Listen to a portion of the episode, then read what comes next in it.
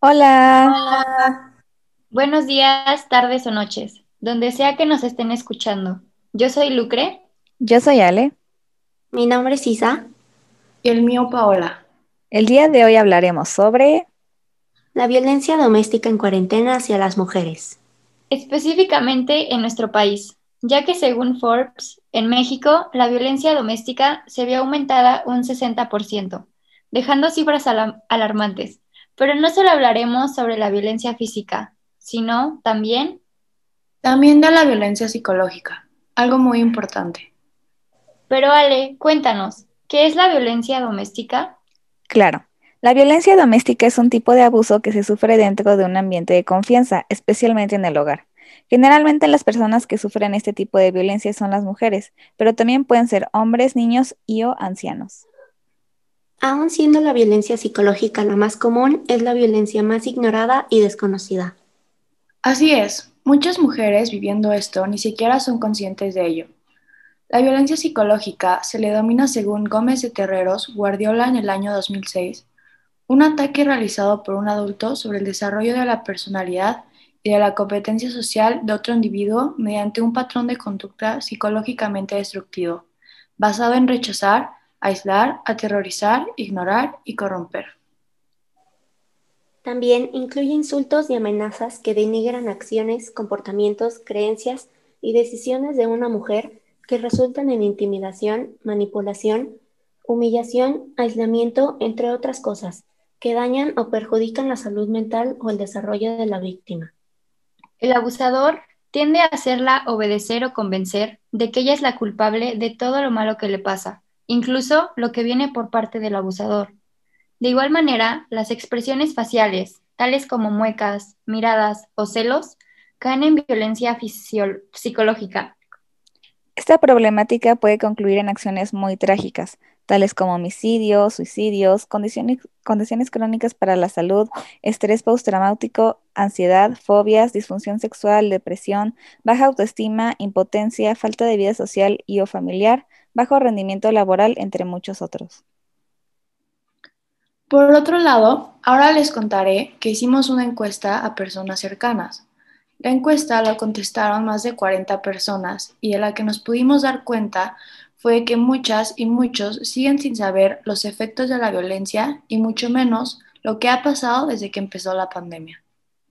Desde que se desató el brote de COVID-19, los nuevos datos e informes que presentan quienes están en primera línea revelan que se ha intensificado todo tipo de violencia contra las mujeres y las niñas, sobre todo la violencia en el hogar.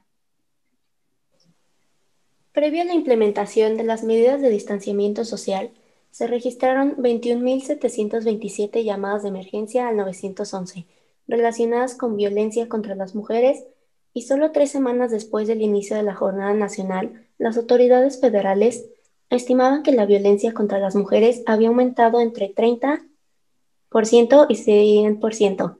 Las llamadas al 911 en México durante la cuarentena se han incrementado en un 25%, en tanto que los refugios para mujeres indican un 60%.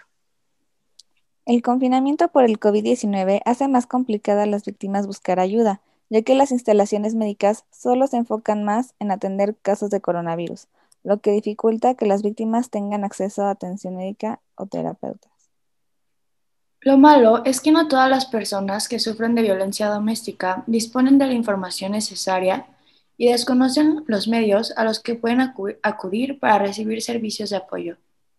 Por lo que si tú, con toda la información que te hemos dado, has identificado y ahora sabes que sufres de violencia psicológica o sabes de alguien que se encuentra en una situación similar, especialmente en tiempos de pandemia, no tengas duda en pedir ayuda y llamar a las líneas de apoyo, como al Instituto Aguascalentense de las Mujeres, al 449-910-2128 o llama al 910-2128 con extensión 3717 o 3118, que es el Centro de Atención y Prevención Integral para la Violencia. Todos conocemos la aplicación TikTok, aplicación donde recientemente se hizo viral un audio basado en la vida real. Queremos compartirles este, au- este audio que narra la historia de una mujer en Estados Unidos que está sufriendo violencia en su casa. Desesperada, llama al 911 simulando llamar a una pizzería. Esta es la llamada. 911. I would like to order a pizza. You called 911 to order a pizza? Uh, yeah. This is the wrong number to call for a pizza. But the caller wasn't really calling for a pizza. No, no, no, no, no, no, no, no, no, no, you're not. I'm getting you now. It took just a moment for dispatcher Tim Tenike to realize this Ohio woman was making a secret plea in code. What apartment? Is the other guy still there? Yeah. I need a large pizza. All right. How about medical? You need medical? No, with pepperoni. All right. We'll get him going. Thank you. Es lamentable este suceso e increíble el ingenio de esta mujer. También existe la aplicación SOSMEX, en la cual puedes hacer uso de un botón de emergencia cuando te encuentres en una situación de peligro.